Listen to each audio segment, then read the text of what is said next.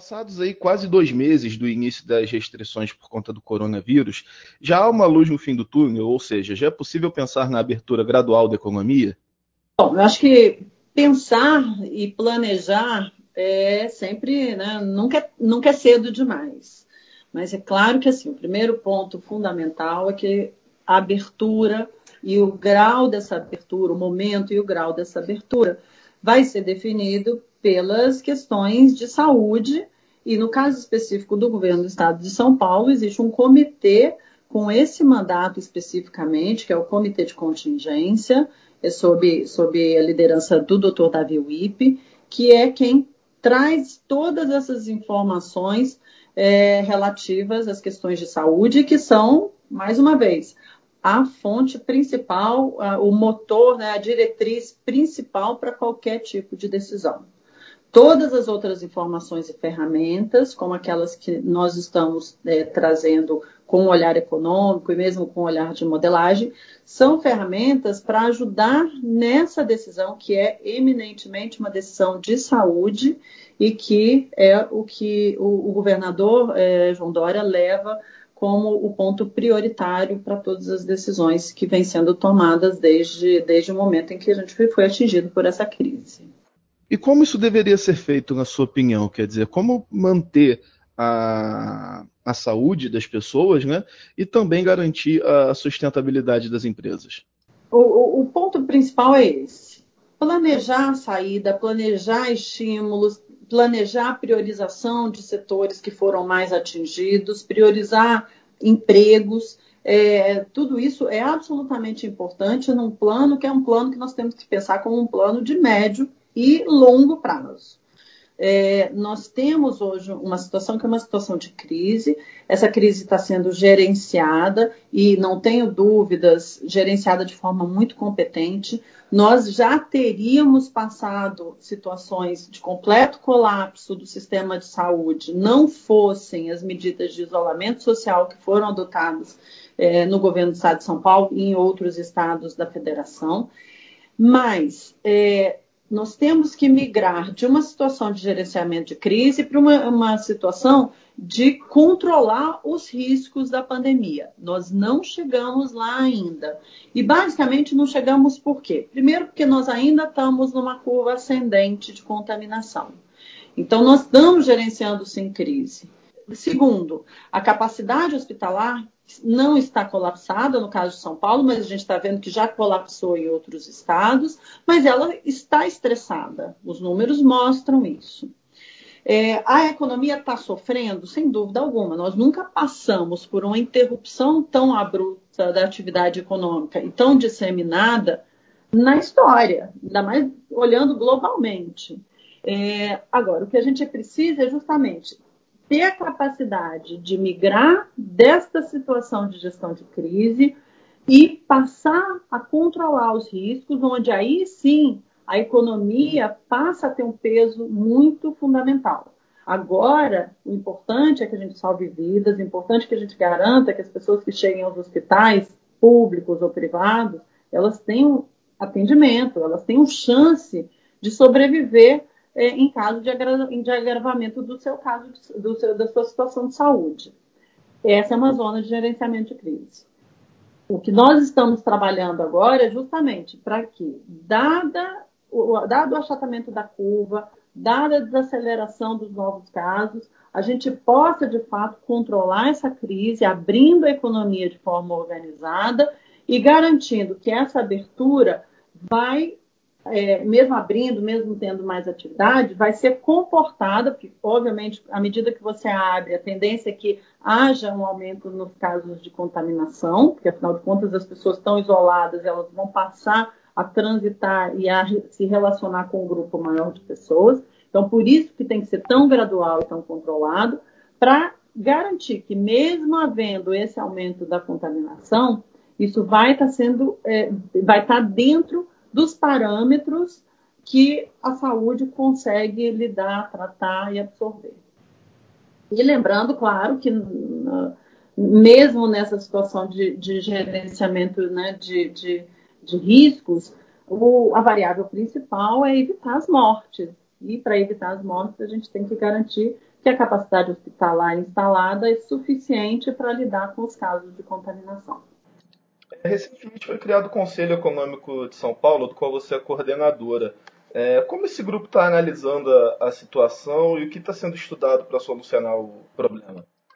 Bom, o Conselho Econômico foi criado pelo governador João Dória para que nós pudéssemos justamente trazer essa visão econômica. Mais uma vez, como a gente tem que planejar essa saída, como a gente tem que garantir o monitoramento e o gerenciamento da, da é, dessa, desses riscos ao longo de um período que nós sabemos que vai muito além do período de pico da pandemia, a ideia do conselho é que a gente responda a análises a, a, a, e, e, também sugira ideias e, e ações para que a gente possa sair desse processo de forma não só mais organizada, mas também de forma mais eficaz.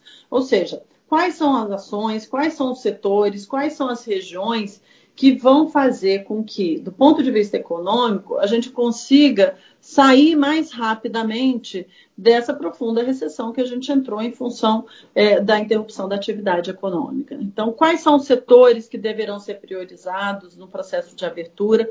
Mais uma vez, do ponto de vista econômico, quais são é, os setores que mais empregam e, portanto, devem receber uma atenção especial ou que é, foram mais impactados do que outros nesse processo, qual a interligação entre os diversos setores da economia para que, abrindo alguns setores, a gente não esteja criando gargalos, porque outros setores nessa cadeia não foram abertos no mesmo grau ou não vão estar é, prontos para prover é, essa cadeia de forma, de forma consistente. Então, tudo isso é o que o Conselho Econômico discute, e mais uma vez, para trazer essa capacidade de, de decisão, trazer informações que vão aumentar a capacidade de tomar decisões por parte dos gestores públicos, que são quem, de fato, é, as pessoas que, de fato, estão à frente desse processo. Então, nós estamos ali, como o próprio nome já diz, para trazer é, ideias né, e para aconselhar com essa visão econômica, dada a experiência, a trajetória de vida, experiência profissional dos membros desse conselho. A gente tem que lembrar aqui que eu sou coordenadora, mas temos ali é, pessoas é, do, do, do, porte do Alexandre Schwartzman, do Pércio Arida, do Eduardo Haddad, que trazem aí uma bagagem, uma experiência, um conhecimento é, para apoiar e para é, ajudar nas decisões que, que, vão ser tomadas e estão sendo tomadas e que serão tomadas ao longo desses próximos 12, 18 meses. E qual a sua análise sobre os impactos que foram causados até agora pela pandemia na, na economia de São Paulo? O, o Conselho é bastante reativo, né? Na verdade, existem aí já produzidas uma quantidade de informações muito grande. É, então, hoje a gente consegue. Primeiro, a própria FIP, por meio do Eduardo Haddad, já vinha fazendo um trabalho com o governo do Estado de São Paulo, em que ele levanta é, queda de ICMS, queda de produto em cada setor, em cada região. Então, o que a gente faz é justamente analisar essa quantidade de informação que já vinha sendo produzida, junto com informações da própria Secretaria de Fazenda, ou, como, por exemplo, queda no ICMS, para tentar justamente entender onde é que os impactos são maiores, onde que eles são mais. É, é, onde a gente pode. quais são as ações que podem atenuar esses, esses impactos. Olhando para frente, o que a gente vê é aquilo que está se. Tá se uh, está se observando, na verdade, no mundo inteiro. É, há, há, setores que sofreram mais fortemente pelo próprio processo é, da pandemia, e aí setor aéreo, turismo, de maneira geral, hotelaria, são setores que aparecem de forma mais, mais óbvia. E há aqueles setores que sofreram pela própria é, queda na confiança, ou seja, as pessoas estão consumindo menos, elas estão com medo de perder os seus empregos, é, o mercado de crédito está pressionado porque há uma demanda por liquidez, por um lado, mas por outro lado, um aumento da inadimplência em função da queda de renda. É, a economia informal, é, sem dúvida alguma, aquela que está mais sofrendo os impactos. Então, o que a gente tem para frente é justamente tentar construir medidas e ações de política pública que vão fazer com que esses setores, que são setores vinculados principalmente a questões comportamentais, de confiança, que eles possam começar a, a avançar, enquanto aqueles que, como turismo, hotelaria, uh, companhias aéreas, vão ter que se adaptar a um novo normal que vai durar algum tempo. Sabe que as pessoas vão ter é, mais restrições de, de, de, viagens, ou elas próprias vão estar mais receosas. Então, tem todo um processo de readaptação em alguns setores que vai levar algum tempo. Mas o importante é justamente a gente garantir que haja esse processo ordenado, e aí, paralelamente, a um outro trabalho que a gente está fazendo, que é um, é um, um trabalho de, é, de modelagem, de modelar essa curva de contaminação para frente, para os próximos meses, inclusive para criar cenários onde, à medida em que a economia vai, retomando, à medida em que o isolamento social vai sendo é, flexibilizado, vai diminuindo, como que essa curva se comporta para garantir, ou pelo menos para minimizar, os riscos de termos outros picos que fariam com que a economia ficasse num processo de abertura e fechamento que é muito, muito ruim é, do ponto de vista de retomada.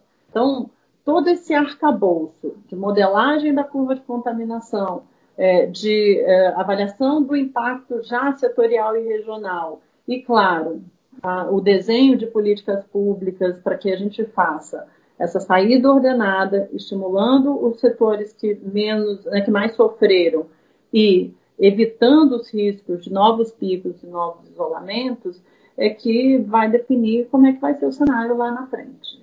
Mas eu acho que neste momento o ponto fundamental é termos cautela, é, conseguirmos uma saída no momento certo, de forma ordenada, porque, claro, temos que retomar a economia, mas além do risco do ponto de vista de saúde, temos que levar em conta que idas e vindas, picos de fechamentos, é, eles são tão, são tão prejudiciais é, quanto ficar fechado de forma mais gradual, abrir de forma mais gradual e mais lenta. Então, na verdade, até mais. Eu diria que se nós perdermos o controle e tivermos que fechar, o impacto sobre a economia é muito negativo e é, o que a gente entende é que é melhor fazer algo coordenado, gradual e seguro a fazer algo que tenhamos que recuar lá na frente. E isso, do ponto, mais uma vez, do ponto de vista econômico, é, todas as decisões elas levam em conta prioritariamente as questões de saúde e nós estamos vendo, as notícias não são, não são nem um pouco positivas, nós estamos no, no olho do furacão. Então, é necessário que a população entenda que o isolamento é fundamental para evitar essa perda de controle, é, o uso de máscaras, todos os protocolos né, de higiene que já foram extensamente comunicados. É isso que, até o momento, pode nos salvar. Acho que existe, claro, né, a, a ideia e a esperança de que haja um medicamento eficaz, de que uma vacina, é, que consigamos né, chegar a uma vacina para poder imunizar a população, mas a verdade é que até agora só o isolamento social se mostrou eficaz do ponto de vista do controle da pandemia.